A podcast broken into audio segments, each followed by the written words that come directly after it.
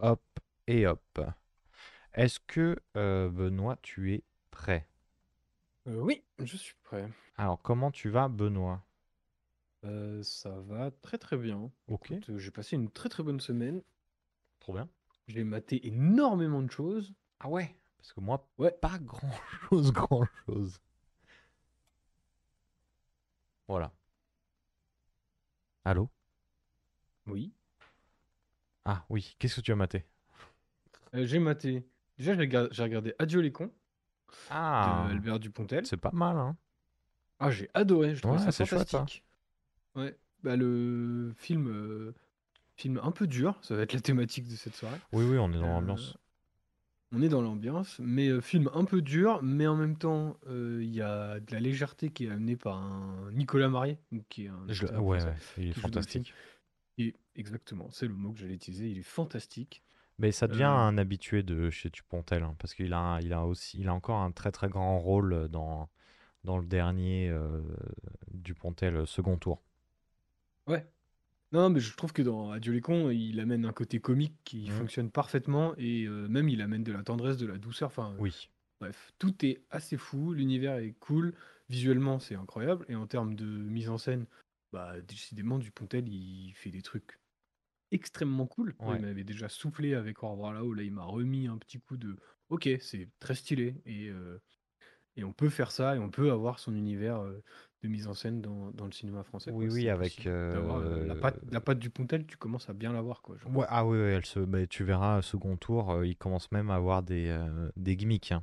Tu retrouves certaines trames de scénario, tu dis, oh, tu le vois un peu venir, mais en même temps, c'est très très beau et ça marche. euh, à chaque fois, ça marche très très bien. Euh, avec Virginie Efira, Adieu les cons. Et peut-être, ouais, l- enfin, parce que Nicolas Marais est fantastique, mais Virginie Fira, elle est incroyable. C'est vraiment une grande actrice. Enfin, je l'ai trouvée vraiment fantastique dans le film. Mhm. Parce que elle a un côté comique qui fonctionne, elle a un côté dramatique qui fonctionne extrêmement bien. Ouais, Euh, tu t'attaches assez facilement à ce personnage, je trouve. ouais, ouais, ouais. Alors, il est sorti euh, 19 mai 2021. Ah non, date de reprise, pardon. Il est sorti en octobre, 21 octobre 2020, donc en plein euh, déconfinement, je crois que c'était entre deux. C'était l'entre-deux confinement, il me semble. Là, c'était peut-être l'entre-deux, oui, mais je pense qu'il a quand même bien été touché de plein fouet euh, par le Covid Ouais, ouais, parce que dans moi, son exploitation, même s'il avait été euh, salué par la critique quand même, ouais, parce que moi j'ai souvenir de l'avoir projeté et de euh, avec une jauge. Où euh, tu sais pendant un temps c'était il y avait Ah une voilà, jauge à il fallait le 50 masque aussi. euh, bah c'était masque, jauge ou alors il fallait contrôler le pass et là où j'étais bah, on était plutôt à pas avoir envie de contrôler les gens mais plutôt à faire une jauge quoi. Ouais, ouais, donc ouais, c'était dans un contexte particulier, quoi, ce qui n'a peut-être pas qui a aidé à pas dû aider mais euh, à chaque fois que j'en entends parler c'est en bien. Donc euh, il doit avoir des euh, il doit gagner un statut euh, à voir je pense. Ouais, et je dirais peut-être qu'il faut passer la première demi-heure, parce que j'ai eu un peu de mal à rentrer dans le film. Par contre, une fois que j'étais dedans, j'étais vraiment bien installé, et j'étais vraiment en, cro- en, en vitesse de croisière, en mode, bah, emmène-moi où tu veux, je suis Je vraiment te à suis, donf derrière je tes te suis, personnages, je te quoi, suis. genre. Trop Mais il y a un petit, un- au démarrage, c'est peut-être un peu sec, euh, je trouve. Ouais, je me souviens plus bien. Je me souviens que c'est très euh, bruyant le, démarrage, il me semble. Après, je l'ai vu à sa sortie, donc je me souviens plus du tout. Mais euh, Bah, le, déma- le, juste le démarrage, c'est une longue scène où on apprend euh, ce qui va déclencher le film du côté de Virginie Efira, sans spoiler. mhm. Et, euh, et c'est assez long. Enfin, je, je trouve la scène fonctionne et tout, hein, mais c'est assez long. Et c'est pareil, c'est comme le film d'aujourd'hui, donc on va parler juste après. Ça te met dans un petit mode pour démarrer. Genre. Ah oui, oui, oui, on, on- on verra bien ça. Ok, donc euh, Dupontel, qu'est-ce que tu as vu d'autre? Et après, j'ai vu. euh, alors, je me suis refait un vieux film d'enfance que j'aime bien qui s'appelle Small Soldier. Ah putain, C'est, euh, oui. j'adore ce, ce film, c'est un film de Joe Dante. Ah, c'était J'adore Joe bien Dante. ça. Donc Joe Dante, c'est Gremlins. Et euh, juste pour pitcher rapido, euh, Small Soldier, c'est euh, un gamin qui va récupérer une boîte de jouets qui a été créée par une nouvelle, enfin une société de jouets qui s'est alliée avec euh, un grand mani- entrepreneur, quoi, industriel. Et en fait, euh, les mecs, pour euh, rendre leurs jouets, euh, comment dire, euh, un peu waouh, mettre un effet waouh dans leurs jouets, ils vont foutre des puces de l'armée dans leurs jouets. Oui, c'est ça. Et du Ok. coup, les mecs vont développer une, une sorte, une- sorte de conscience. Enfin bref. Et en fait, leur but à eux, c'est de faire la guerre. Et du coup, ils vont foutre le bordel. Et comme c'est des jouets, c'est très très cool. Ouais, Voilà, un univers ultra riche, Joe Dante, donc ça s'amuse avec des références, des trucs. C'est vraiment fun. Ouais. Et je l'ai fait découvrir à Marie. Et qui au oh, début elle a dit. aimé ça parce que. Bah, au début, elle m'a dit Qu'est-ce que c'est que ce délire? Parce qu'effectivement, ça fait bizarre au début. Mhm. Parce que c'est aussi un film des années 90, je dirais. Donc Euh, ça, 98. Voilà, ça a un peu vieilli aussi. Tiens, 21 octobre, euh, euh, comme, euh, comme euh, en euh, 20 octobre, euh, pour, euh, pour euh, Adieu les cons, tu dois être sur une thématique de sortie de, en octobre, visiblement. C'est ça. Et du coup, qu'est-ce que j'en ai. Alors, moi, j'ai j'ai surkiffé parce que j'adore ce film. Mhm. Euh, voilà. Et Marie, je crois qu'elle a passé un bon moment. Je ne voudrais pas parler à sa place quand même, mais, euh, mais en tout cas, elle a pas, elle a pas l'air d'avoir dit Bon, euh, tes films de merde, tu me... ça suffit. hein. Ouais, ouais, mais Non, elle avait l'air d'avoir passé un moment. Moi, je le trouve toujours fantastique. Il y a plein d'idées. j'avais un très très bon souvenir de un peu un, pour, euh, pour être un peu, euh, un peu grossier, un peu un Toy Story, un peu, un peu trashouille, quoi. Bah, c'est exactement ce que j'allais dire. C'est un Toy Story live action un peu trashouille, mais euh, c'est pas non plus trash trash quoi. C'est euh, juste bon. Non, c'est dans l'ambiance, euh, comme tu disais, Joe Dante, l'ambiance Gremlins, quoi. Donc ça part un peu en couille, mais c'est pas, euh, c'est pas vénère, quoi. Voilà, c'est ça. Ok. Voilà. Et euh, après, je me suis fait The Witch de Robert Eger, donc qui est un Ah. film d'épouvante horreur euh, avec Anya Taylor, avec une jeune Anya Taylor Joy. Ok. Et en fait, je l'ai vu parce que Robert Eger, on me l'a, quand je me suis intéressé un peu à Harry Astor et la nouvelle vague de d'horreur. Mhm. On m'a dit que c'était aussi une nouvelle figure qui sortait un peu du lot dernièrement. Et du coup, j'ai regardé son premier film, qui est The Witch. Ok. Et en fait, on va suivre une famille croyante. Alors, je ne dirais pas quelle religion ou quelle. euh, Mhm. je sais pas si c'est des amis ou ce genre de choses. Je suis pas sûr, sûr de ce que je dis, donc je vais pas aller plus loin. Euh, voilà. Donc, une famille qui va se faire euh, exiler d'une communauté, enfin, qui va s'exiler d'une communauté. Et il va leur arriver tous les malheurs du monde. Ok. Et heu, c'est pas enfin, ouais, il y a vraiment une ambiance qui est impressionnante, qui est très, très cool à suivre et voilà, c'est de l'horreur d'ambiance, d'environnement, Ok, trop bien, trop bien. où c'est ça ça devient oppressif par moments et tout, mais c'est excellent Ouais, ouais, mais et tu me l'avais, tu heu m'en avais parlé euh, cette semaine. Tu m'avais envoyé un petit message en me disant euh, c'est très très chouette, donc euh, je vais, je vais essayer de prendre le temps de regarder ça. voilà, très, très cool. Bah, de toute façon, Robert heu, un de ses films est dans la roue puisque Oui, The The Lighthouse, c'est lui. Lighthouse, exactement. Donc on aura l'occasion d'en reparler, et je reparlerai peut-être de The Witch à ce moment-là. Voilà. Parfait. Et pour terminer, j'ai fait j'ai ce que je vais appeler la sainte trilogie du trop-plein. Euh, puisque j'ai maté trois autres films. J'ai maté Ouah. Mission Impossible 6, Mission Impossible, Mission Impossible 7 et Bullet Train. Ok. Et du coup, je vais englober ces trois films en même temps pour. pour... En fait, donc c'est des films un peu popcorn ou des films d'action. Euh, J'aime pas trop le terme popcorn, mais là, on est carrément dedans, quoi. Mhm, Où euh, ça va se prendre un peu trop au sérieux. mhm. Et surtout, c'est. euh, bah, en fait, moi, j'aime bien les cinq premiers. Enfin, les- j'aime bien les premiers Missions Impossibles. Ouais. Parce que c'est un peu réaliste et c'est des films de- d'espionnage, en fait. Ouais, mais j'ai l'im- là, j'ai l'impression aujourd'hui, c'est surtout euh, la cascade, ouais, quoi. Le- Qu'est-ce qu'il va faire euh, Tom Cruise dans son money shot, quoi?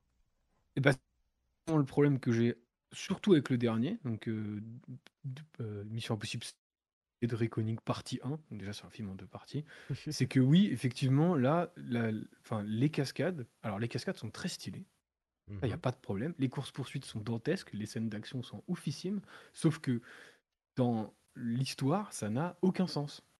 D'accord. f- C'est-à-dire que Rien, ne vont- justifie cette, euh, ces cascades. Non, et c'est absolument incroyable dans le dernier. Il y a deux choses qui me gênent, c'est que rien ne justifie les cascades. Et du coup, ça, ça, ça rend certaines actions et certains, certaines décisions des personnages un peu cons. Parce que justement, en fait, il faut trouver un moyen de les foutre où il doit aller sauter d'une falaise en, en moto, où tu es en mode, oh mec, tu te fais chier pour pas grand-chose, quoi. Genre, euh, à la base, vous êtes des agents secrets, quoi. Juste envoie un SMS et c'est réglé, mon gars. Ah non, mais c'est. Enfin, le pitch- enfin, le- le- l'idée de- du, du dernier, c'est qu'il doit sauter d'une falaise en moto pour monter sur un train. T'es un putain d'agent secret. Tu, tu pouvais monter sur le train avant qu'il démarre. Enfin, c'est quoi le- En plus, tu savais quel train et tout. Donc, bref. Mais il n'y avait C'est pas que un ça. délire de, de masque qui était rigolo dans l'émission Impossible, de, où il change Si. d'identité? Et ça, pour le coup, pour Ça, Mission c'était Impossible marrant, 7, ça. c'est très cool parce que du coup, l'histoire va retourner autour de. Alors attention, si vous voulez pas vous faire spoiler, euh, ça va pas. Attention. Enfin, c- ça spoil un truc qu'on voit dans la bande-annonce, mais euh, en fait, c'est le l'ennemi, l'ennemi pour l'équipe de Mission Impossible dans le 7 va être la technologie, et du coup, ils ne peuvent plus faire confiance à leurs gadgets et à ce qu'ils voient sur, leur, euh, sur leurs écrans et tout. Mhm. Et du coup, ça amène des choses vachement intelligentes où, bah, en fait, ce qui est leur force d'habitude, c'est-à-dire les gadgets et les trucs, ils peuvent plus s'y fier. Ils sont obligés de se fier qu'à eux-mêmes. Et ça, c'est plutôt Ah, pas mal. Mais comme il y a le problème de, des cascades où on va te faire un build-up de 25 minutes pour qu'il monte sur sa montagne pour faire sa putain de cascade, plus le fait que dans certaines courses-poursuites, il y a un effet cartoon où genre. euh, c'est-à-dire que comme c'est too much dans les scènes d'action, bah, c'est plus du tout réaliste, quoi. Ouais. Une autre scène qui est dans les bandes annonces, c'est ils sont deux euh, dans une voiture, menottés euh, chacun une main l'un à l'autre, et du coup, euh, c'est un peu la galère pour conduire, tu vois, et pour faire une course-poursuite. La voiture va descendre des escaliers en faisant des tonneaux, et à la fin de la scène, ils vont se retrouver l'un à la place de l'autre, et parce que, euh, mais, mais tu sais, euh, genre en mode euh, ultra bien placé, quoi. Ok. Et du coup, je suis un peu en mode, c'est un gag, c'est quoi? Enfin, c'est c'est genre, c'est c'est- voilà, c'est un peu too much, quoi. Donc, un peu de too much, quoi. D'accord, d'accord, un peu too Voilà. much. Ok, très bien. Et euh, voilà, donc ça, c'était Mission Impossible. Les Bullet Train, c'est too much, mais puissance 3000, quoi. Mais Genre, ça se Bullet prend pas au Train, moi, je sérieux. l'ai, je l'ai vu en grosse partie. Et euh, j'avais souvenir d'un truc, c'est ça, qui se prend pas au sérieux. Et du coup, euh, c'était ok. Je- Moi, je l'avais pas mal rapproché à hum, euh, Kick-Ass, que Mhm. j'avais trouvé un peu cru et en même temps euh, très, euh, très fun, quoi, très décomplexé. Oui, et en fait, je suis assez d'accord, sauf que le- je trouve que le film, c'est ce que je disais dans Trop plein, le film va trop loin dans ses, dans, ce- dans ces 10 dernières, 15 dernières minutes, Mhm. où ça devient le grand n'importe quoi de, euh, de genre euh, le train va s'écraser ou je sais pas quoi, et puis euh, du coup ils vont tous voler dans tous les sens, ils vont éclater 200 millions de trucs et ils vont ressortir avec deux égratignures et un ongle cassé quoi. D'accord. T'es un peu en mode genre, bah Bon. ouais mais faci- enfin, il y a à se prendre au sérieux et puis rester un peu réaliste parce que là je ne crois plus du tout à tes personnages et à ton univers quoi. Mhm, mhm. Parce que les seuls qui sont invincibles, c'est les personnages que je suis en train de suivre. C'est quand même insupportable quoi. Oui, du coup, moi j'ai un peu cet effet-là avec les, euh, les Marvel où tu sais que tout va bien se passer pour eux, quoi. Donc t'as pas d'implication, t'as pas peur pour les, euh, pour les personnages, quoi. Bah c'est ça. Et du coup, ces films-là, donc ces films euh, Mission Impossible ou Bullet Train, donc le blockbuster, les derniers blockbusters, parce que c'est quand même deux gros blockbusters Ouais, quand sortis ces même. deux dernières années, et bah ça devient un peu des films où les mecs sont des super-héros, quoi. Il ne peut rien leur arriver. D'accord. Et je trouve ça assez dommage dans une saga, je pense pas là plus à Mission Impossible, qui se prenait quand même un peu au sérieux et Ouais, un qui, peu genre, réaliste, un peu, euh, bah ouais quoi. euh, un peu possible. Euh, ok, On va dire. Mission Impossible. Ouf, op, op, op. Voilà. Et c'est tout. Sinon, j'ai regardé des séries, mais bon, euh, voilà. J'ai vu trop de trucs pour en parler. T'as vu Et beaucoup toi de choses. Euh, moi, écoute, euh, ta, ta, ta, ta. Moi, j'ai fait la bêtise un peu de découvrir.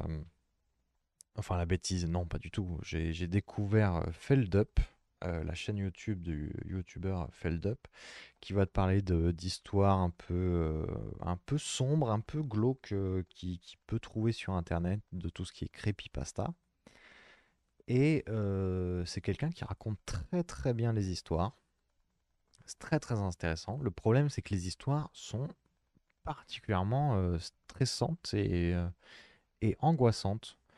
Donc, euh, donc le mood est un peu compliqué euh, ces deux derniers jours, mais, euh, Ah.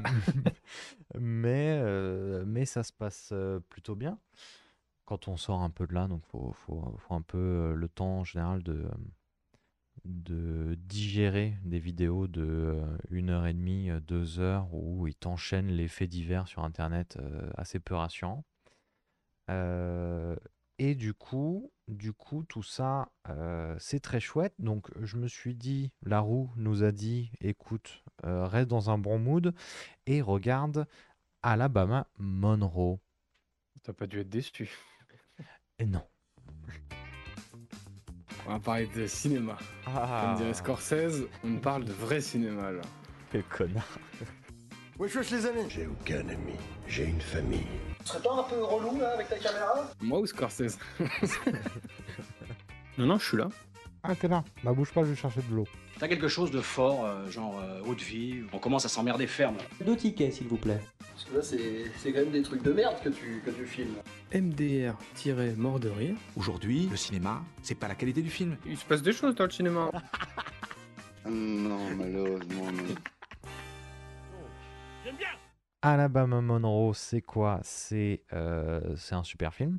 C'est un film dramatique qui dure dramatique plus plus plus. Ça dure 1h49. C'est sorti le 28 août 2013, réalisé par Félix Van Groeningen, je suppose, euh, avec deux super acteurs. Euh, c'est c'est un film belge, c'est un film même euh, flamand, il me semble, parce que moi je l'ai vu en version française. Et euh, Je l'ai vu en VO et ça avait l'air d'être du soit du néerlandais, soit du flamand. soit du néerlandais, soit du je flamand. pense que c'était du flamand, Bah mais je ne suis écoute, pas expert linguistique. c'est sur Allociné estampillé euh, Belgique. Donc euh, peut-être qu'on dit n'importe quoi, mais disons que c'est flamand. Euh, c'est très très bien.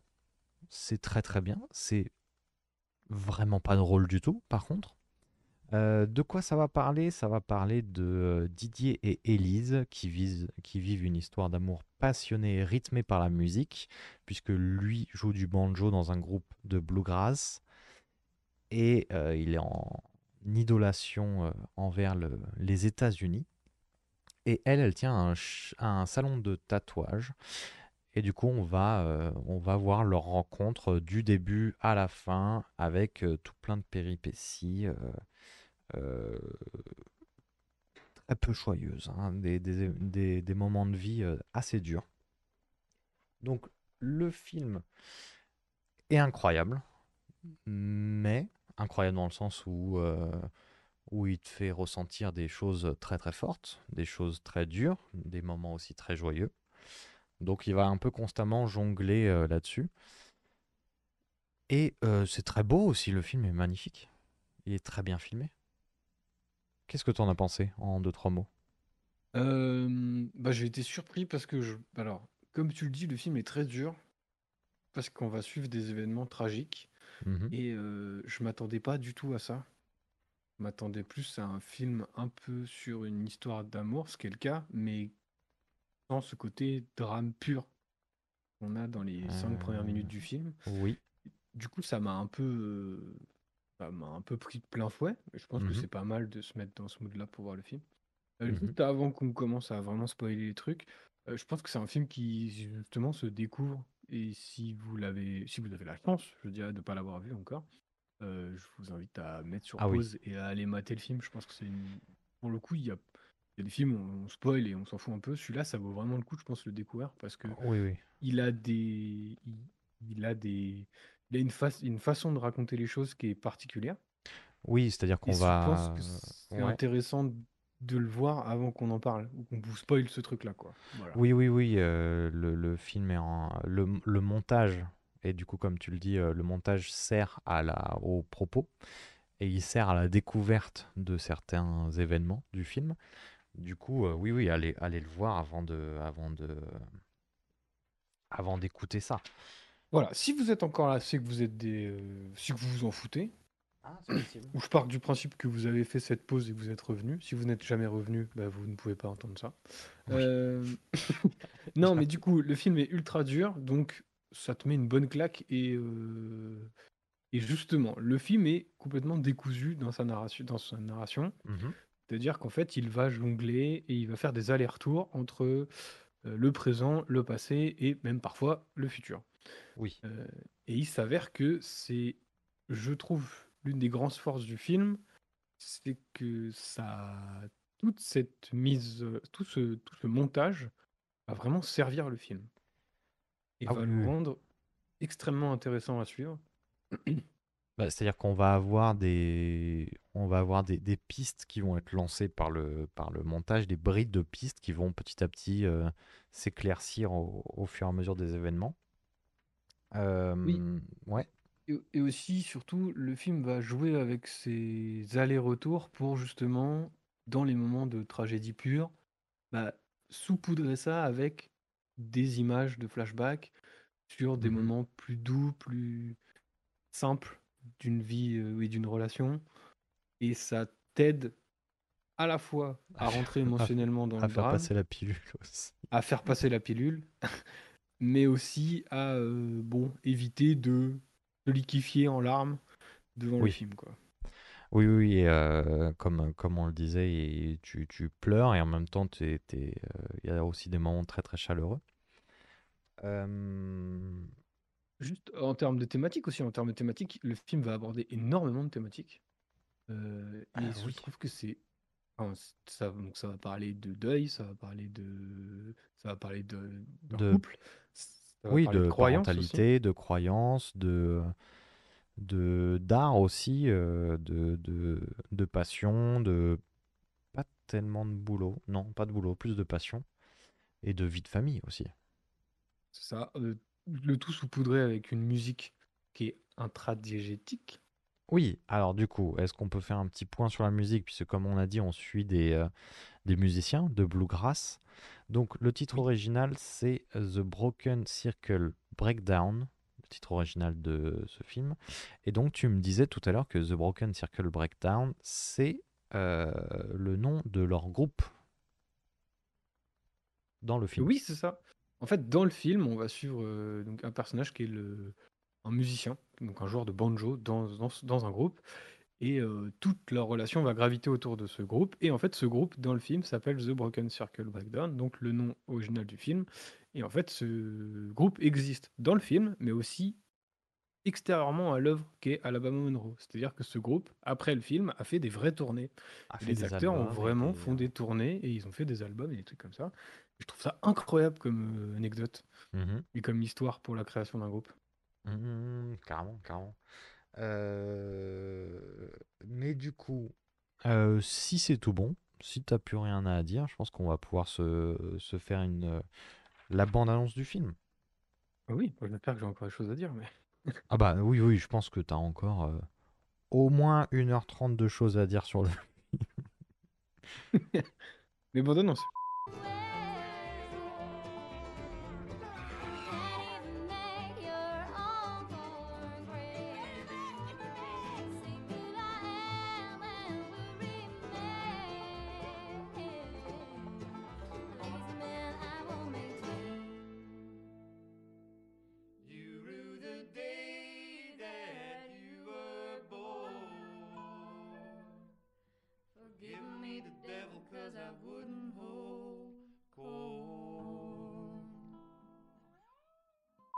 Alors du coup, du banjo, de la contrebasse, euh, du violon, euh, Des petites notes de piano euh, des pour le petites drame. notes de piano pour le drame.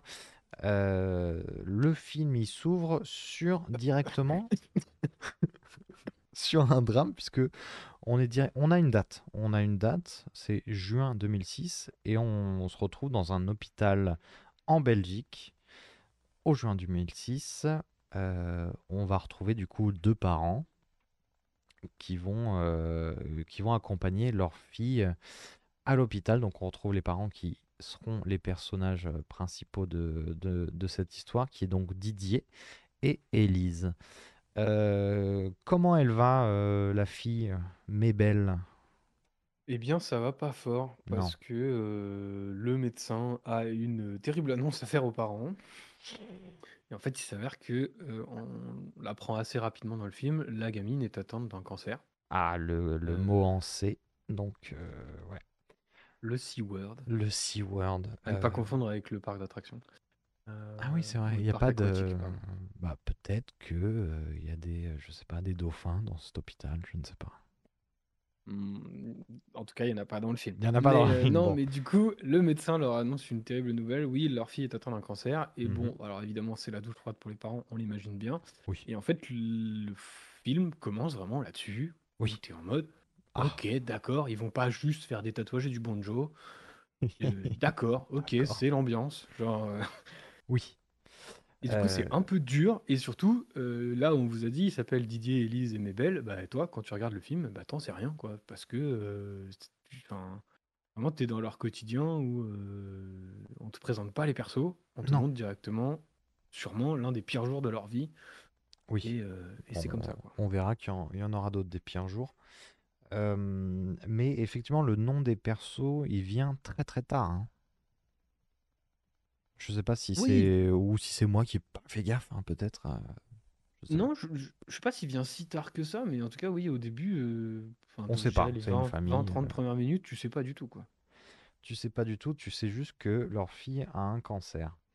Euh, donc on va alterner, du coup comme on disait, le, le- le film a une, une narration qui n'est pas exactement, enfin si qui est linéaire, mais qui va alterner avec différents, différentes linéarités, justement. Euh, donc on va alterner entre euh, l'avancée de la santé de leur fille Mabel et en même temps leur rencontre et leur vie de famille. Puisque on était en juin 2006, on va aller tout de suite 7 ans plus tôt, là où on retrouve Didier et Élise qui, euh, qui vivent un peu leur premier jour, leur première semaine de, de romance. Oui, c'est. On va. Ouais, on- en fait, le premier flashback, justement, il... il- tu sens qu'ils se connaissent déjà. On va pas suivre leur première rencontre, non? Ils Non, déjà entamé c'est... quelque chose ensemble, quoi. Ouais, il y a un début de quelque chose, mais c'est encore sur la phase de- d'une relation où ça se, où ça se, ça se présente encore. Enfin là, Élise va découvrir un peu le lieu où vit Didier. Et du coup, Didier, il a un dada. Et son dada, euh, déjà, il a vraiment un cheval. hein. Et euh, sinon, son dada, c'est les États-Unis. Il a un très très beau pick-up, une très très belle ferme, et il vit dans une caravane. Euh, le temps de retaper euh, la maison. Donc lui, c'est l'Amérique. Il adore l'Amérique. Ouais, on- c'est ça. On va nous présenter donc deux persos qui ont l'air, euh, bah, à la base, un peu opposés quand même. Ben, elle, elle est, euh, elle est tatoueuse. C'est ça. euh, et euh, Bah, la Et je- première scène qu'on voit de deux, c'est quand il vient dans le salon de tatouage, si je dis pas de bêtises. Et, euh, et, euh, euh, oui, il me semble bien. Et, euh, et lui, lui euh, tatouage, non, jamais. voilà, c'est ça. C'est en mode, elle, elle est tatouée vraiment de partout. Mhm. Et elle, elle travaille dans un salon de tatouage. Ils discutent un peu, on sent que ça flirte un peu, quoi. Mhm. Et lui, il est vraiment en mode, au tatouage, non, très peu pour moi. Genre. Alors que le bluegrass, ça, c'est ma cam. Ah, ça, ok. c'est ma cam. Moi, j'adore la musique et j'adore le banjo. Tu connais Bill Monroe? Bill Monroe? Incroyable. Bah, Bill c- Monroe. ce serait pas le plus grand euh, bluegrasseur de, de Bah, l'histoire. c'est le plus grand bluegrasseur de l'histoire, effectivement, Bill Monroe. Euh, du coup, bah écoute, c'est plutôt une, Ça, c'est- une belle romance. C'est très. euh, C'est... Mais oui, c'est vrai que euh, Monroe, c'est dans le titre du film. C'est marrant, ça. C'est marrant, ça. Peut-être que ça reviendra, je ne sais pas. Euh, mais en, ouais, une, une petite romance euh, toute légère qui est plutôt. euh, ouais, c'est ça. Un moment léger après cet instant à l'hôpital. Bon, on sait déjà du coup qu'ils vont avoir une fille. On sait déjà que euh, ça va durer euh, au moins 7 ans puisque le, les- la chronologie, nous, le film nous l'indique. Euh, donc, on retourne. On est toujours, non, on est toujours euh, 7 ans plus tôt où sa vie, sa vie. Élise va rejoindre le groupe de Didier, de Bluegrass, en tant que chanteuse. C'est très chouette, hein, le Bluegrass, c'est très rigolo. Alors moi je connaissais pas du tout le terme, je connaissais pas du tout. euh, vraiment, je- Au début j'étais vraiment en mode, euh, tu sais le, le gars lambda qui fait oui, ils font de la country. Non, c'est pas de la country. C'est Enfin, pas en tout cas, c'est, euh, exactement de la C'est une country. forme de country et les explications dans le film sont plutôt cool parce que j'ai appris pas Mhm. mal de trucs. quoi. Voilà, Mhm. c'est avec certains instruments et une certaine euh, comment dire. euh, Bah, c'est c'est de c'est full euh, c'est full acoustique. Il n'y a pas d'électronique, il n'y a pas de d'ampli. Euh, c'est full acoustique. Moi, je connaissais quelqu'un qui faisait du bluegrass et du coup, c'est très, euh, très vocal aussi. C'est très en chœur. Euh, et c'est que des cordes. Il me semble que c'est que des cordes. T'as pas de percus. Mais bon, c'est très très chouette.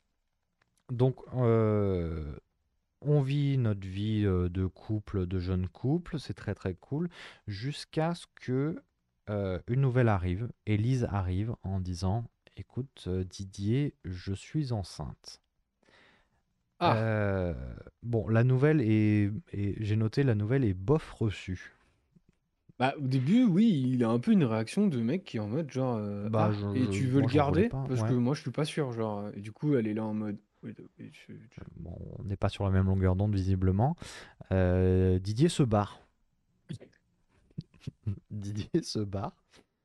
Euh, mais en même temps, tu vois, on, on sait qu'ils vont garder l'enfant puisque euh, 7 ans plus tôt, plus tard plutôt, on- bon, l'enfant, il y aura des problèmes, mais on sait qu'ils vont le garder.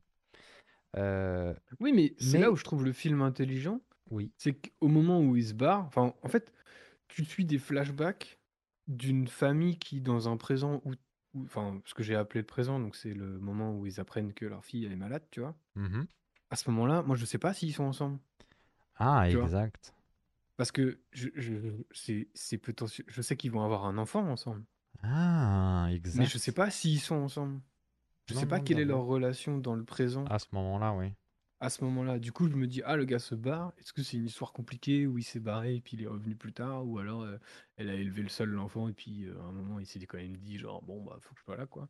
Et du coup, moi, j'étais un- c'est- c'est- ça m'a un peu aidé à suivre leur couple et à me dire, genre, ok, pour... enfin, pas comment on en arrive là, parce que ce qui arrive à la gamine, c'est malheureux, mais c'est c'est pas le passé qui va m'expliquer pourquoi elle a un cancer, tu vois. Oui. C'est en mode, ok, du coup, on va m'expliquer comment, enfin, quel est le schéma de ce couple. Mhm. moi, j'étais plutôt partant pour qu'on m'exprime, ok, donc qu'est-ce qui fait dans leur passé qu'ils en sont là aujourd'hui, tous les deux, à être là Hmm. pour leur fille, quoi?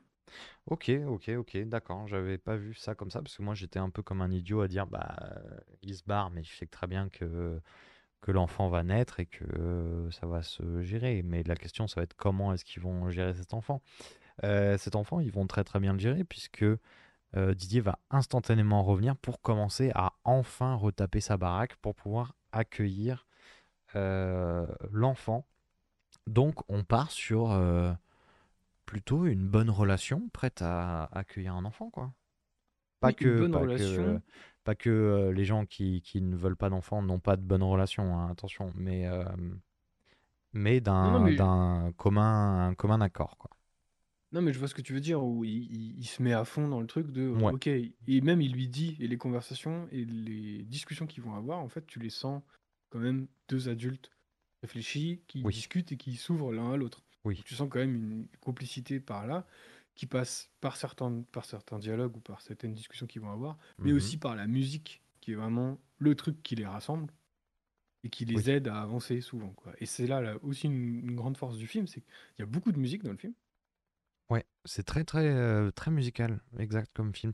Et euh, souvent musique dans les m- bah, dans les moments euh, joyeux comme dans les tristes. Oui, c'est comme si la musique les accompagnait tout le temps, en fait, dans leurs relations, dans les difficultés qu'ils vont avoir avec leur fille, puisque toute cette, av- toute cette progression dans leur relation est ponctuée par des flashbacks, flash-forward, du coup, du présent, qui est sur bah, la fille, elle suit un traitement contre le cancer et, euh, et elle se, elle se bat contre la maladie, quoi. Mhm. Et eux sont là pour elle et ils essayent de l'aider et de, de l'accompagner dans, Ouais ouais. dans, Et dans quelque chose on de très compliqué, quoi. et on le voit d'ailleurs dans la scène suivante où on, on a un retour euh, du coup un, un retour. Alors toi du coup pour toi c'est le c'est le présent, la, la fille euh, le, le suivi de la maladie de la fille? Bah pour moi, je l'ai pris comme le présent parce que Ok. le film au début me donne une date, puis après me dit il y a 7 ans. Donc tu vois, j'ai, Ouais je bien. dit ouais le ouais présent c'est la fille et puis carrément et puis le carrément. Bah passé du coup relation. Du coup, on retourne dans le présent et effectivement, la, la fille, donc euh, Mabel, retourne, rentre euh, chez les parents à la maison et on voit, comme tu le disais, que euh, bah, tous les membres du groupe sont là pour accueillir euh, Mabel à la maison avec une petite chanson C'est vraiment chaleureux, c'est vraiment, euh, c'est vraiment mignon tout, euh, toutes ces petites scènes.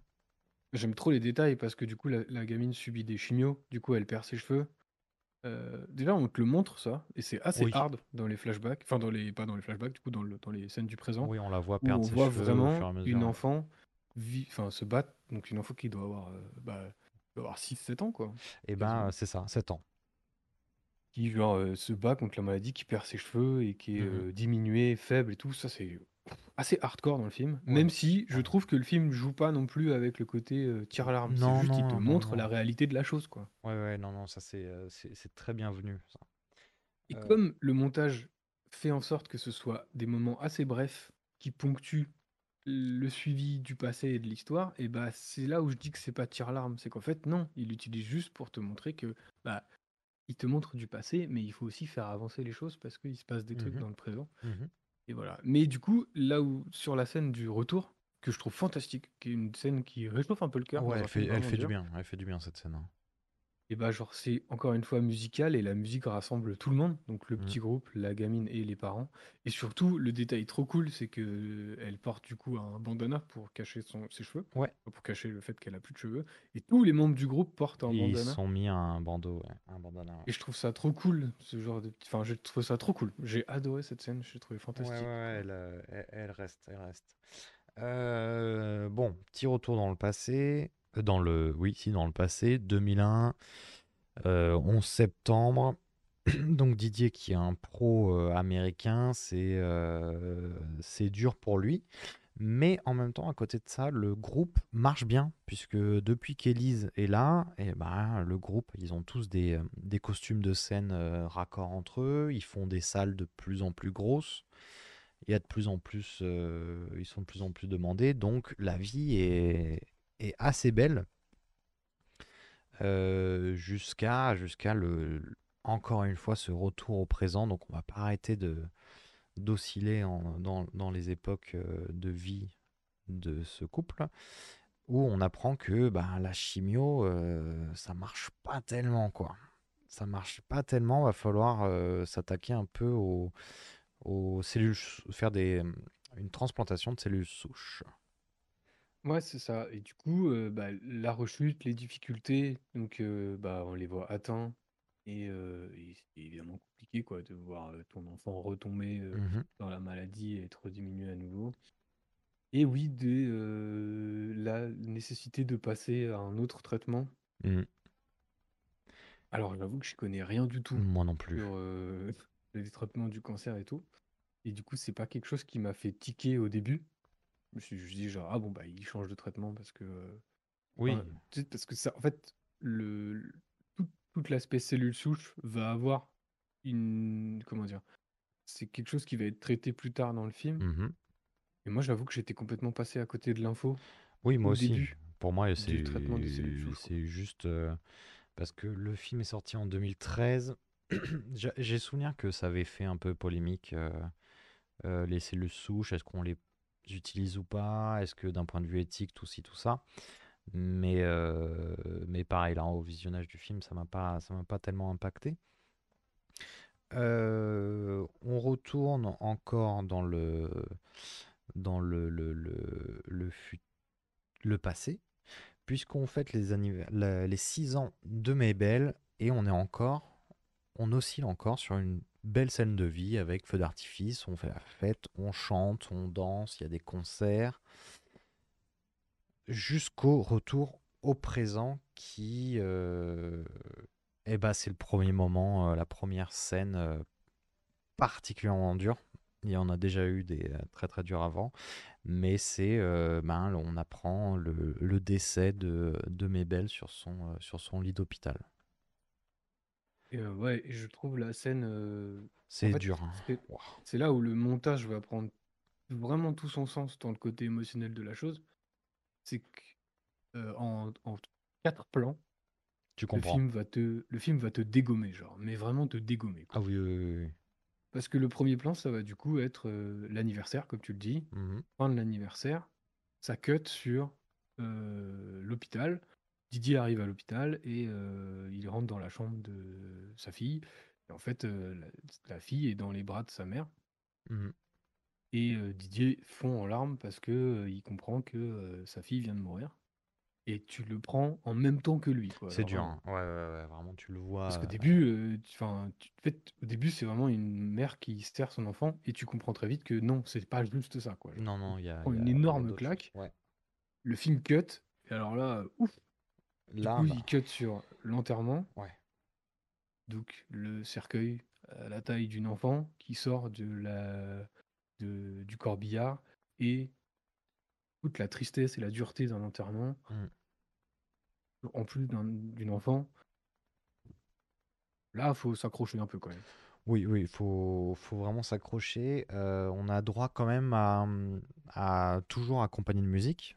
Là, le, le- les gens euh, présents à l'enterrement vont se mettre à chanter, ce qui va rendre la chose plus douce, même si euh, c'est extrêmement euh, très très dur ce qu'on vit là, mais qui va rendre la chose euh, beaucoup plus douce. Et là, à partir de ce moment-là, j'ai l'impression que euh, l'étalonnage du film, donc euh, les, les couleurs de, de l'image, vont basculer du euh, très chaleureux, comme on l'a eu euh, dans les, les scènes du, du passé, à très terne, très grise, ce qui n'améliore pas l'ambiance du film. Ah, c'est marrant, je, je pense que visuellement, je suis passé à côté de ça. Mais maintenant que tu le dis, effectivement, le- la deuxième partie Tout film, devient gris. Tout devient gris, puisque la deuxième partie, ça va être euh, le, le deuil des parents, quoi. Voilà. Et du coup, c'est un film qui. Moi, c'est à ce moment-là, tu vois, en tant que spectateur, qui était en mode. Ah, donc j'ai... je pensais suivre une histoire d'amour, euh, Mhm, somme toute, lambda. mhm. Je suis pas rentré dans un drame, et là, je viens de me prendre une calotte de drame. Et en plus, il reste 1h10 de film. Oui, oui, pareil. À ce moment-là aussi, j'ai regardé le temps qui restait. Je me suis dit, ouf, ok. Alors, euh, D'accord. C'était l'apéritif, quoi, genre. Donc, on plonge donc dans, euh, dans le deuil de parents. Euh, on commence par quoi? On commence par des engueulades. Euh, alors, toi, tu, tu fumais pendant la grossesse. Toi, quand elle est née, euh, t'étais en train de boire, t'étais euh, irrécupérable. Euh, les tensions commencent à venir. Bah oui, en fait, les tensions viennent. Je dirais qu'il y a, un- il y a peut-être 5 minutes de silence où bah, c'est tout l'univers du film s'arrête Ouais. pour traiter. Enfin, c'est comme si le film s'arrêtait pour, euh, pour marquer le coup de.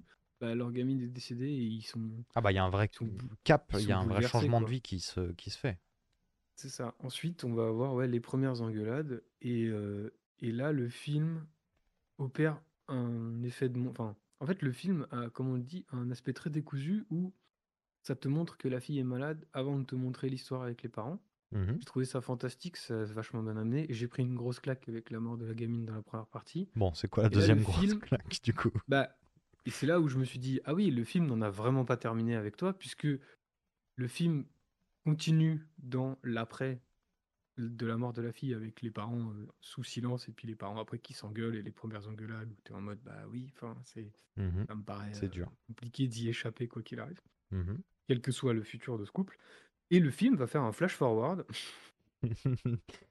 pour te dire genre euh, voilà où on va et en fait le flash forward c'est euh, une ambulance oui, Qui, euh, Didier qui suit une ambulance. Didier qui suit une ambulance Et, on- et, on sait dès le début que oui je crois que dans, en fait dans le premier flash forward tu vois que c'est une femme qui est dans l'ambulance Oui, et du coup tu te doutes, on se doute que c'est Élise. c'est ça et du coup tu es un peu en mode ok genre euh, c'est euh, c'est genre euh, ça y est on est parti quoi ce n'est pas terminé quoi Oui, et on va se recentrer à nouveau sur, le couple, puisque là, pour le coup, on va avoir eh ben, leur première rencontre. Donc, on va jongler entre le suivi de l'ambulance et leur première rencontre au salon de tatouage. Donc, en fait, c'est maintenant, hein, où vraiment il se présente, où il se dit, bah écoute, moi je suis musicien, viens me retrouver, euh, viens me retrouver euh, tel jour à tel concert, euh, j'y serai. Ah, attends, parce que du coup, est-ce qu'on fait le, le petit laïus sur l'oiseau? Ah oui parce qu'il est important l'oiseau Il est important quand même. En fait, c'est important parce que du coup, dans la première partie, les- les- il y a une chose qu'on a oublié de parler, c'est que euh, les piafs, c'est con. les biafs, oui, globalement c'est ça. Les biafs, c'est Voilà. con et ça se mange des vitres. Voilà, et euh, ça fait bien chier Elise que euh, les piafs se bouffent les vitres parce que Oui. euh, on n'a quand même pas envie de voir mourir des petits oiseaux. Oui, puis, euh, puis on a vu une scène où du coup ça fait questionner de la vie et de la mort sur, sur euh, alors, alors fille euh, mais belle et bon, c'est comment on se place par rapport euh, à la vie après euh, la mort et tout ça? Il y a Eh ben, deux sons de corde. hein. Voilà, il y a deux sons de corde et c'est le premier gros clivage dans le couple. Mhm. C'est pas forcément un clivage problématique dans la première partie du film, mais ça va le devenir dans la deuxième partie du film, c'est pour ça qu'on on a besoin de revenir dessus. En fait, euh, Élise est croyante. C'est pas vraiment dit. Enfin, le- c'est dit clairement? Oh bah Ah oui. ben oui, je suis tout con puisqu'elle euh, elle donne un, une croix, euh, comment on appelle ça, une croix euh, pendentif euh, à sa fille, elle Non, non, euh, oui, Mais oui. elle est croyante puisqu'elle transmet, elle transmet ça à sa fille et puis même dans les paroles, même c'est justement au moment où il parle de l'oiseau et où Didier parle de la mort de l'oiseau à sa fille, Mhm. où elle dit, tu vois, maman, elle croit à une vie après la mort et elle a des Oui, croyances. Moi, c'est j'en ça. ai pas du tout et euh, pour moi, il y a rien après. Et euh, voilà quoi. Donc lui, il est très cartésien. Lui, Ouais. il croit que bon, tu nais, tu meurs, terminé, bonsoir. Elle, elle est en mode, je non, moi je crois à une existence plus haute et à euh, la vie après la mort, la, C'est re- ça. la renaissance, la réincarnation. Enfin, je voilà. Mhm. Elle a des croyances quoi. Et du coup, c'est les sujets d'engueulade dont on parlait juste avant. Pour revenir dans le après la mort de leur fille, Mhm. c'est que euh, bah elle, elle a besoin. Alors, dans un premier temps, elle a besoin de comprendre pourquoi. Enfin, de, de trouver une explication à la mort de sa fille. Mhm.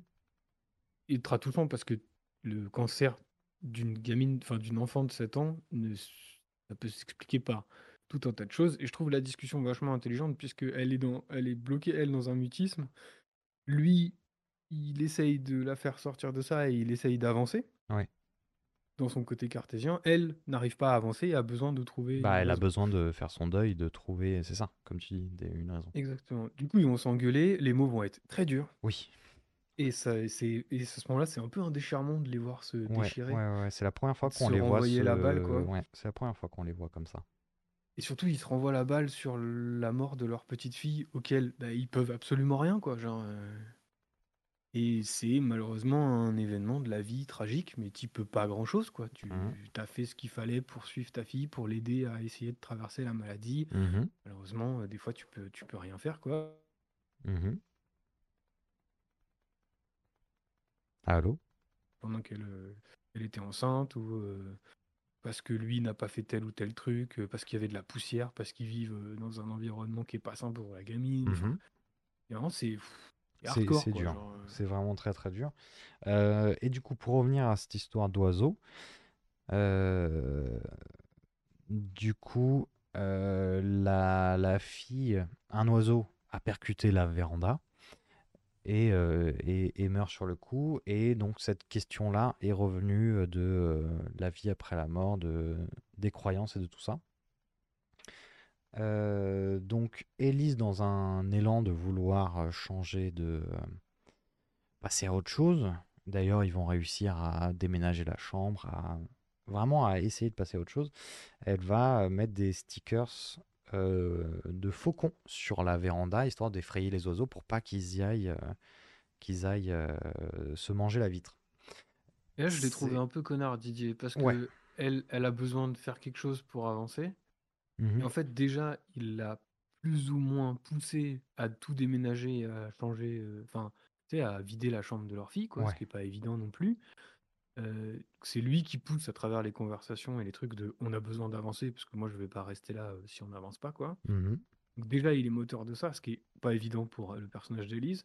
Et ensuite derrière quand elle juste accroche des cochons, des faucons pardon à une véranda, Oui, enfin met il des putains de va, stickers sur une euh, véranda, et il a des réflexions un peu dures, je trouve, de dire Bah, ouais, mais ça sert à c'est- rien et Plus tard, elle, euh, plus tard, elle lui dira, elle lui dira, euh, si je veux croire en ça, euh, c'est mon droit. Laisse-moi croire en ce que je veux. Là où il est un peu, euh, putain, il est un peu con hein, quand même. euh, C'est, euh, il va te dire euh, direct, non, non, tout ça c'est des conneries. euh, j- J'y crois pas, donc t'as pas à y croire. Oui, c'est ça. Et du coup, on le sent un peu moins. Allô? Benoît, tu coupes. Ah, mais, allô? mais on le sent comment, tu disais? Non, je disais, on le sent moins ouvert d'esprit que dans la première partie. Oui, oui, oui, d'un coup, il a... hum, Mais c'est depuis le, depuis le décès de, de Mabel, là, il y a une espèce de revirement de, de vouloir dire aux gens que la religion, c'est pas bien. Enfin, bref. Et tu sens que là où le fait d'avoir un enfant les avait rapprochés sur leurs différences, la Mhm. perte de cet enfant va contrebalancer et va réouvrir ces différences. Oui, Et va vraiment mettre une barrière, et le mot sera utilisé, un mur entre les deux. mhm. Et où même elle sera en mode, tu es en train de mettre un mur devant nous, quoi. Genre, euh, Oui, c'est ça. parce que Et tu veux pas lâcher ton bout de gras et comprendre ce que l'autre en face ressent et qu'on ne réagit pas tous de la même manière, quoi. exactement. Et ce qui va aller au climax de cette, euh, de cette tension ou aux infos, on va voir que... Alors, il regarde les infos euh, américaines. Voilà, c'est un pro-américain, bref. Euh, on va voir que euh, les États-Unis décident d'arrêter les recherches sur les cellules souches, ce qui va envoyer Didier dans un discours euh, anti-religieux, anti, anti-croyance, ce qui va du coup à nouveau pousser à une, une engueulade sur le spiritisme, et Élise là-dessus va tout simplement prendre ses affaires et se casser. Et c'est justement, elle se casse justement parce qu'il revient sur ses faucons en lui disant genre, mais tu peux pas euh, réellement penser euh, que euh, ta fille s'est réincarnée en oiseau et que euh, elle vit dans un monde meilleur. C'est pas possible de réfléchir comme ça et de croire à ce genre de conneries. C'est à ce moment-là qu'elle va lui dire, mais je crois à ce que je Je veux crois et ce que je veux. me Laisse-moi tranquille. pètes les couilles quoi. C'est ça, euh, c'est ça. Et elle a, elle a bien le droit. Oui. Euh, du coup, elle, euh, elle se barre, elle se barre vivre dans son salon de tatouage où elle, a- elle a foutu un, ma- un matelas à l'étage et elle décide de, euh, de se renommer, de s'auto-renommer en Alabama. Mhm. Mhm. Peut-être que vous avez déjà Ah, entendu c'est ce nom quelque part. Hmm. C'est, ah, c'est marrant. c'est ouais. marrant. hein. Le film s'appelle comme ça en France. bizarre, bizarre. Euh, bon, Alabama, euh, pourquoi elle se renomme? Alors, j'ai pas tout suivi, mais en gros, ce serait une tradition indienne où, en fait, quand tu sens que tu as besoin de passer à autre chose, de passer à une étape, tu peux te euh, t'auto-renommer et du coup euh, faire les papiers pour, euh, pour ce qu'il faut. J'ai trouvé ça très beau C'est très joli, ouais. C'est très très joli de changer de, de changer d'identité pour avoir besoin de, de passer à autre chose. Et du coup, le, le- depuis la mort de leur fille et le chant, enfin, en tout cas moi je l'ai perçu comme ça après le visionnage, mais depuis le chant à l'enterrement jusqu'à maintenant, il n'y a plus trop de musique dans le Non, film. c'est vrai. C'est vrai, Et c'est vrai. j'ai j'ai trouvé ça vachement intelligent en termes de montage et de mise en scène.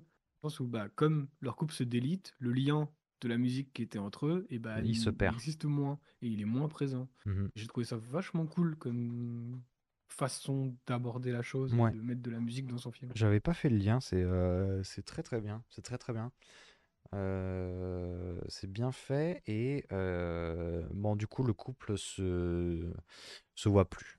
Ils se voient plus vraiment. on ils, sont- ils vivent un peu chacun dans leur coin, mais ils vont se retrouver justement pour un concert, un concert assez important dans une grande salle. Où ils vont se retrouver avant le concert où c'est déjà tendu.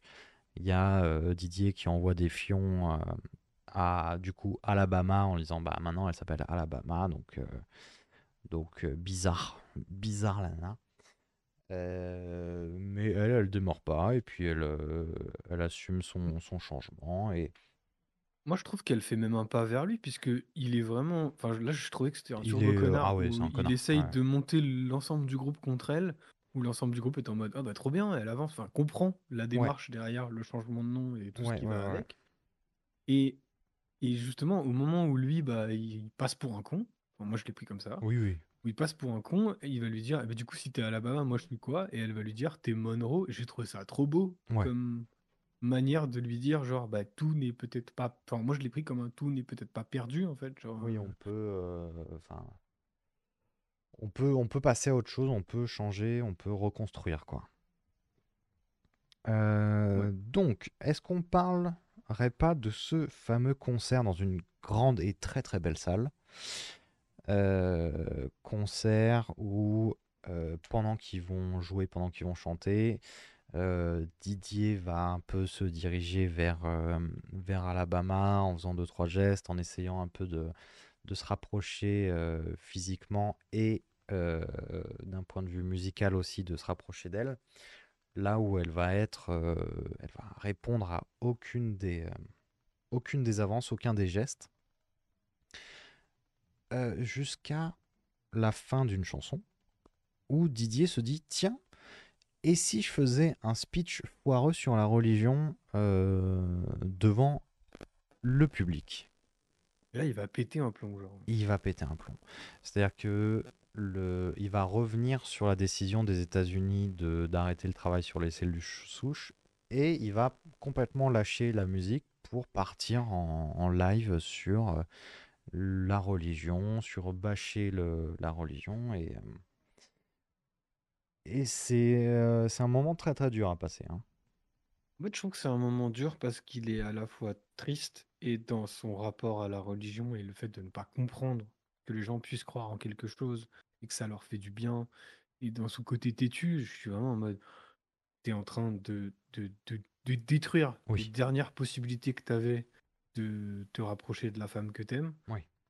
Et en même temps, dans un autre partie de son discours sur les manipulations et le fait que, bah, genre, euh, certains euh, pays ou trucs ne, ne pensent pas forcément aux gens qui souffrent et au fait que lui a perdu sa fille parce que des recherches n'avaient pas été effectuées, Mhm. potentiellement parce que des recherches n'avaient pas été effectuées.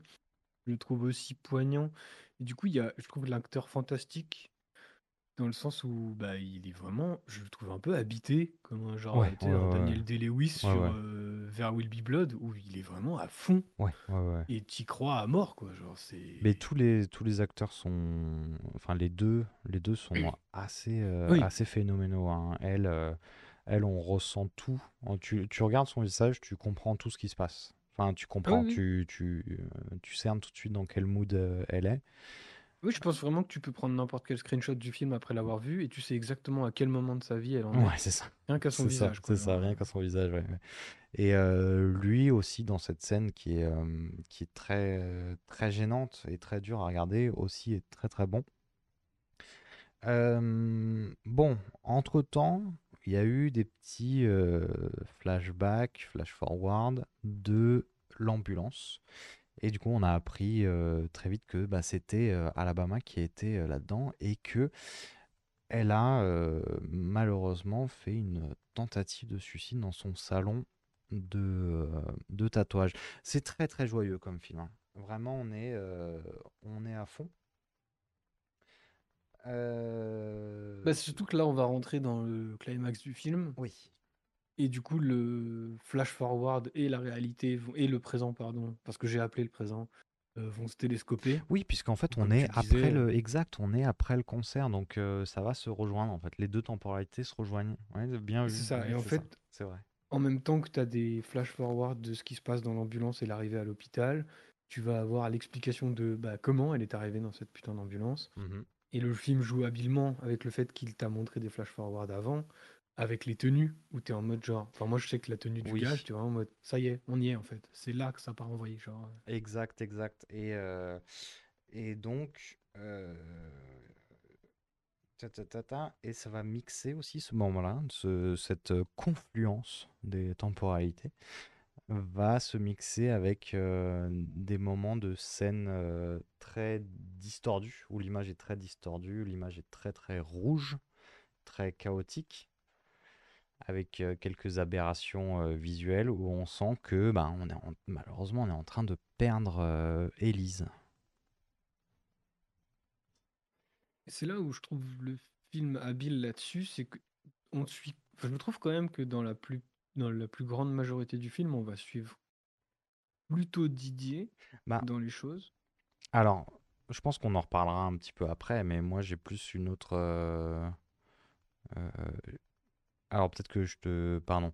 Du coup, oui, on suit Didier, mais on ressent euh, ce que sent Élise. Exactement. Je veux dire, visuellement, on est dans l'univers de Didier. Parce que le film se passe en Belgique, mais tu m'aurais dit, euh, enfin, au bout d'un moment dans le film, tu te poses la question, parce que tu es dans un environnement très américain, il y a du bluegrass partout, Oui. ils vivent dans une ferme, il a un cheval, il porte un chapeau de cow-boy tout le temps. Oui, jusqu'à ce que Elise se ramène en, en Twingo, quoi.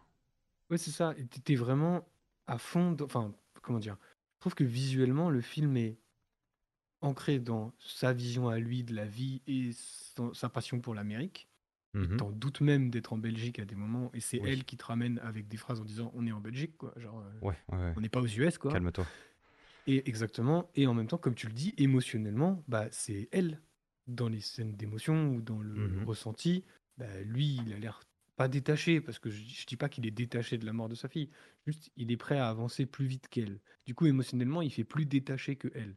Oui, C'est vrai dans le rapport émotionnel et dans le rapport et dans toute la thématique du deuil, c'est elle. C'est tu perçois. Oui, qui donne le le, deuil à travers ton, elle, qui quoi. donne... euh, Oui, oui, oui, c'est ça, c'est ça. Exact. Et du coup, là, quand tu passes aux images chromatiques, comme tu es justement en mode on perd Elise, je trouve que c'est fort de reprendre le truc en mode bah eh oui, elle était là aussi, et là, elle est en train de complètement perdre pied.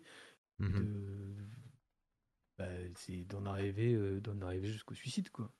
Oui, oui, oui. Euh, Donc, on arrive à l'hôpital. On a euh, cette séquence euh, donc complètement distordue. On arrive à l'hôpital et Élise euh, se réveille. Se réveille et se balade dans l'hôpital jusqu'à aller retrouver euh, Didier. Mais Didier qui ne va pas réagir euh, à sa présence puisqu'on va apprendre que finalement on, voit Elise se déplacer, euh, mais qu'elle est toujours dans le, mais qu'elle est finalement dans un coma euh, maintenu, on ne sait pas trop comment, mais maintenu par les machines, hein, tout simplement. Du coup, ça remet. Est-ce que on parle de, religion et de croyance ou elle est dans une autre temporalité, j'en sais rien. Et lui est très, cartésien dans l'hôpital, quoi. En fait, c'est peut-être la scène où j'ai eu du mal à comprendre pas ce qu'elle faisait là, parce que j'ai pas réussi, moi, à l'interpréter, tu vois, de... J'ai pas compris l'intérêt de la voir à ce moment-là, Hmm. et de jouer avec cette fausse révélation de... En fait, elle se réveille pas, elle est dans un... Enfin, elle est devenue un légume, quoi. Ouais. Et je me suis... Enfin, j'ai trouvé ça un peu... enfin, c'est un peu le mot un peu horrible, mais j'ai trouvé ça un peu bâtard de faire cette scène-là. Ah, je ok. Mais en même temps, comme tu dis, bah en fait, c'est sa représentation de Ouais. il y a une Mm, vie après la mort et euh, Moi, je l'ai eu comme ça. Je l'ai en eu fait, comme ça. quitte à embrasser ce truc-là de mettre visuellement en scène ses croyances, j'aurais préféré peut-être qu'il fasse ça au moment suivant, c'est-à-dire à Mhm. son enterrement et à- au moment où il la débranche, tu vois. Parce que là, ça fait un peu, j'ai trouvé ça un peu artificiel. Hmm. Déjà, j'y ai pas trop cru, parce qu'à partir du moment où je la vois se lever et je vois aucune infirmière autour qui déboule, je me dis, Oui, oui. Je ça pue quand même, je me suis euh, fait cette réflexion aussi, oui. Du coup, moi, j'y ai pas cru, donc ça me paraît encore plus euh, faux, factice, tu vois. Ouais. Mais si- j'aurais trouvé ça plus intelligent de le faire, justement, effectivement, quand elle part vraiment. Pour mettre en lumière que, bah voilà, ses croyances, elles vont jusqu'au bout et le film suit ses croyances là où elle ne suit pas les croyances. Enfin, pas où elle ne Oui, pas, mais mais tu vois, où chacun a le droit à ses croyances et euh, Ouais. oui, voilà. Et bah elle, elle est dans un, dans un monde meilleur et euh, peut-être dans un monde après la vie, après la mort, tu vois. est-ce que peut-être quelque part le fait de, la débrancher et qu'on n'ait pas cette scène-là, mais qu'on ait le groupe de Didier en train de jouer autour du, autour du lit, du lit pour lui rendre hommage, est-ce que là, du coup, c'est pas la vision de Didier qui est musique et cartésien et juste on joue et on a le, le, l'encéphalogramme? Mm. Euh, plat Est-ce que on n'a pas euh, Ah Comme oui, c'est- pour moi, c'est elle- trucs, quoi. Ouais, parce que comme pour, comme pour moi, c'est elle qui porte le film émotionnellement. C'est elle qui. Ouais, t'as les deux visions peut-être. Peut-être que t'aurais les deux visions. Oui, oui, je vois ce que tu veux dire, effectivement. Et du coup, ça marche pas parce que si je décale, enfin, si je, si je faisais, enfin, si on faisait ce que je disais, c'est-à-dire que tu décales au moment où elle s'en va, bah, t'écrases la, la possibilité de montrer euh, la Hmm. version de DJ, quoi. Donc oui, je vois, ok. Je vois mieux pourquoi c'est fait à ce moment-là. Ok. Peut-être que ça pourrait être ça. Moi, je l'ai vu un peu comme ça. En tout cas, je trouvais beau le fait Oui. que. Alors, il y a trois trucs qui sont beaux. C'est euh, bah, euh, le fait qu'on. que, genre. euh, je sais pas, je, enfin, je trouve que bah, déjà toute la scène du, dé- de- du moment où il la débranche, euh, bon, c'est une énième claque dans un film qui tourne Oui, oui, de toute 1300. façon, oui, oui. Mais voilà, ça rechante comme quand ils avaient. euh, comme quand ils avaient. euh, quand la gamine était rentrée et Mhm. comme malheureusement quand elle est décédée. Enfin, il y a des, il y a des effets miroirs avec d'autres moments du film.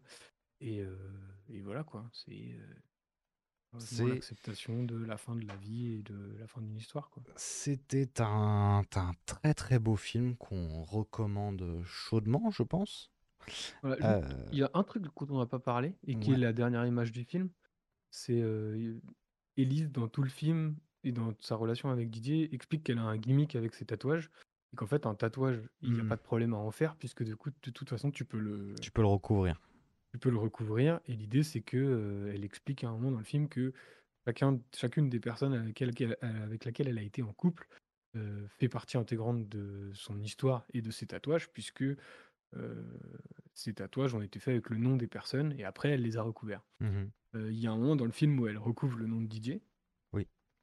Et c'est à peu près ce qui lui fait péter un plomb, je crois, à un moment aussi. Oui. Et, euh, et à la fin du film, en fait, le film se termine sur euh, un dernier tatouage qu'elle s'est fait, juste avant de s'enquiller les médocs et la- l'alcool, et euh, les deux noms à l'Alabama Monroe, avec des petits cœurs autour et des petites symboliques, des cœurs Mhm. et des oiseaux, ce que j'ai trouvé très symbolique. Oui, oui, oui, oui.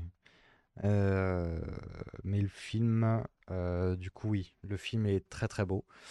Euh, accrochez-vous quand même, parce que c'est pas. euh, Moi, j'ai mis, euh, j'ai mis, je dirais, un bon 24 heures pour m'en remettre un peu. le mood était compliqué, mais le film est beau, que ce soit visuellement, que ce soit émotionnellement. On remercie Cassandra pour cette recommandation qui est qui était très très belle. On espère quand même une comédie pour la, prochaine pour le prochain pour le prochain film.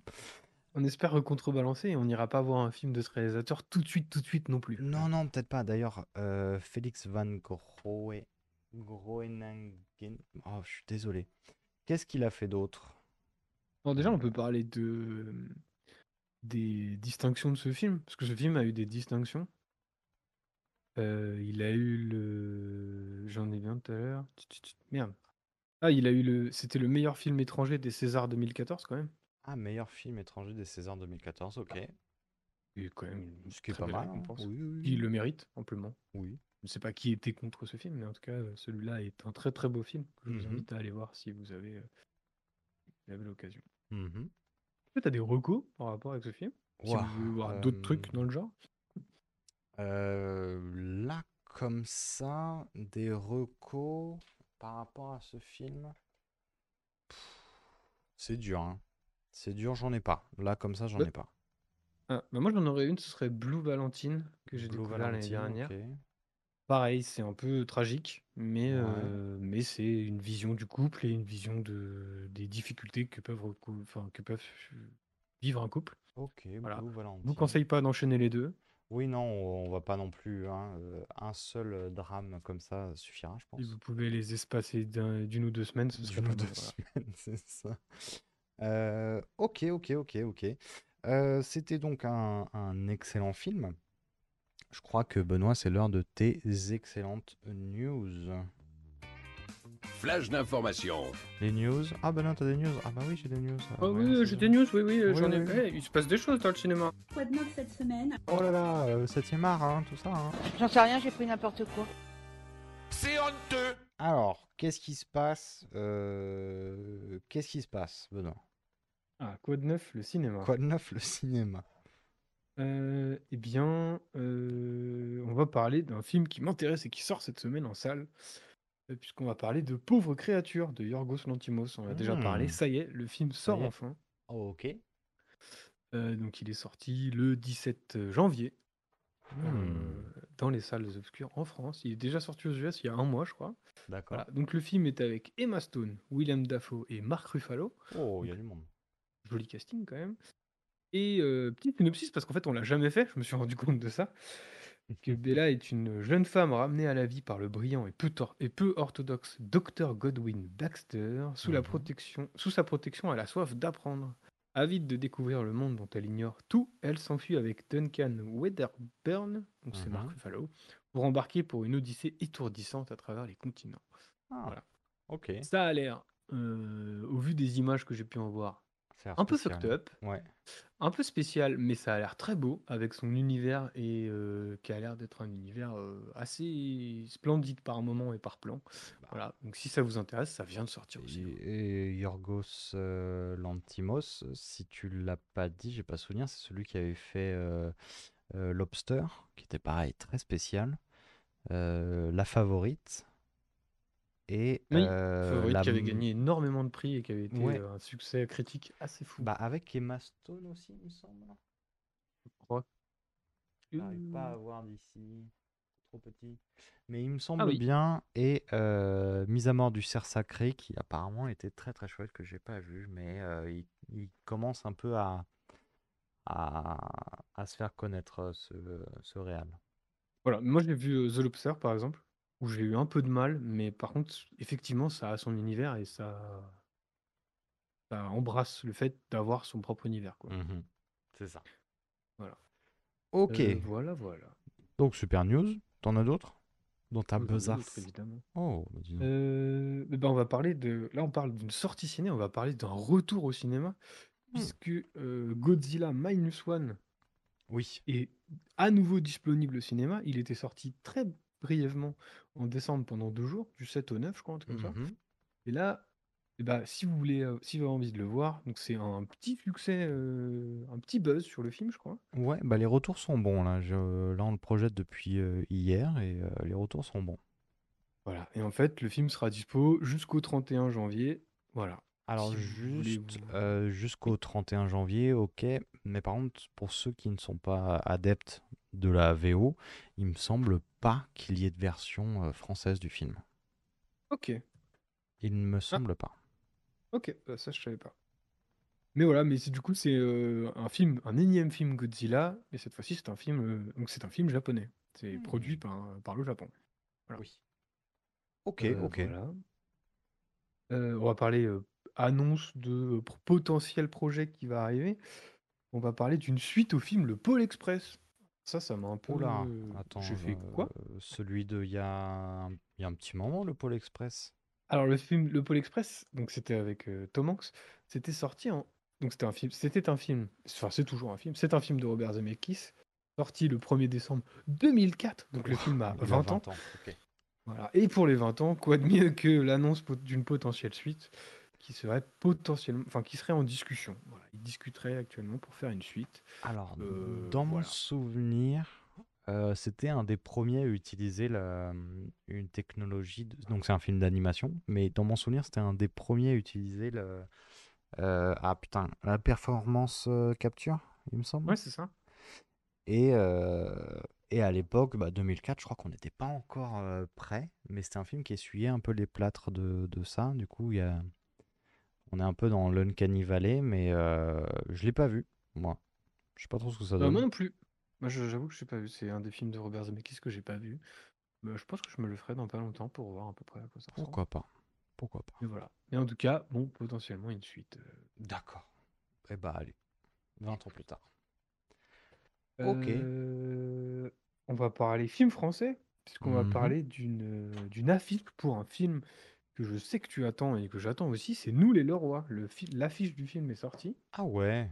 En attendant la bande-annonce qui devrait pas tarder. Imagine un peu après l'Alpe d'Huez, puisque le film est présenté à l'Alpe d'Huez. Ah Euh, oui. Donc, Nous les Leroy, c'est une comédie dramatique française, euh, écrite et réalisée par Florent Bernard. Mhm. Le film est avec José Garcia, Charlotte Gainsbourg, il y a Ouais. deux autres acteurs principaux. que Euh, j'ai pas Lily, notés. il y a Lily Audry, Aubry et euh, Adrien Olmé. Alors, j'ai pas le nom des deux. euh, Enfin, je ne vois pas qui est- qui c'est. C'est peut-être des premiers rôles. Je crois que c'est des ados, donc c'est peut-être pas des, act- enfin, des acteurs très installés, Mhm. Voilà. Mais en tout cas, voilà, le film est prévu pour le 10 avril Est-ce qu'on a un synopsis? 2024. Oui, Sandrine Leroy annonce à son mari Christophe qu'elle veut divorcer. Leurs enfants ont bientôt l'âge de quitter la maison. Dans une opération de la dernière chance aussi audacieuse qu'invraisemblable, Christophe organise un week-end pour sauver son mariage.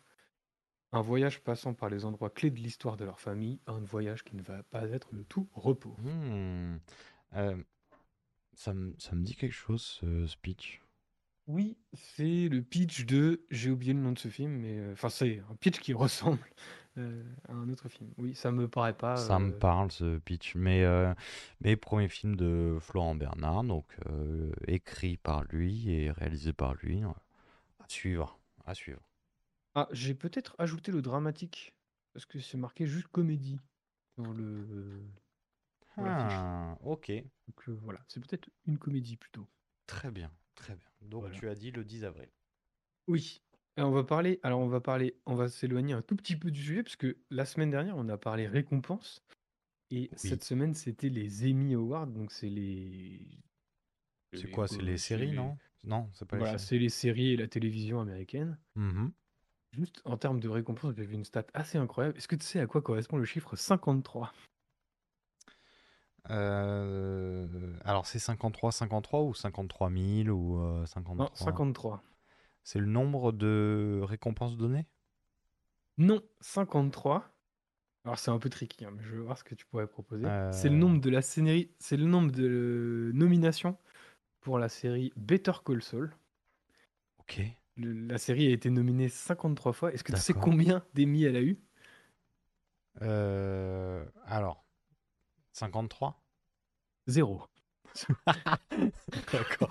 Mais j'hésitais entre ça ou deux. Mais Bah oui, c'était un peu le, le- le ok, ok, ok. Mais du coup, 53 nominations, donc 53. euh, Et zéro euh, reçu. D'accord. Zéro reçu. Pourtant, euh, j'en profite un peu. Better Call Saul, c'est très très cool. Bah si oui, c'est très bien. euh, Oui. Dans mon souvenir, c'était très bien.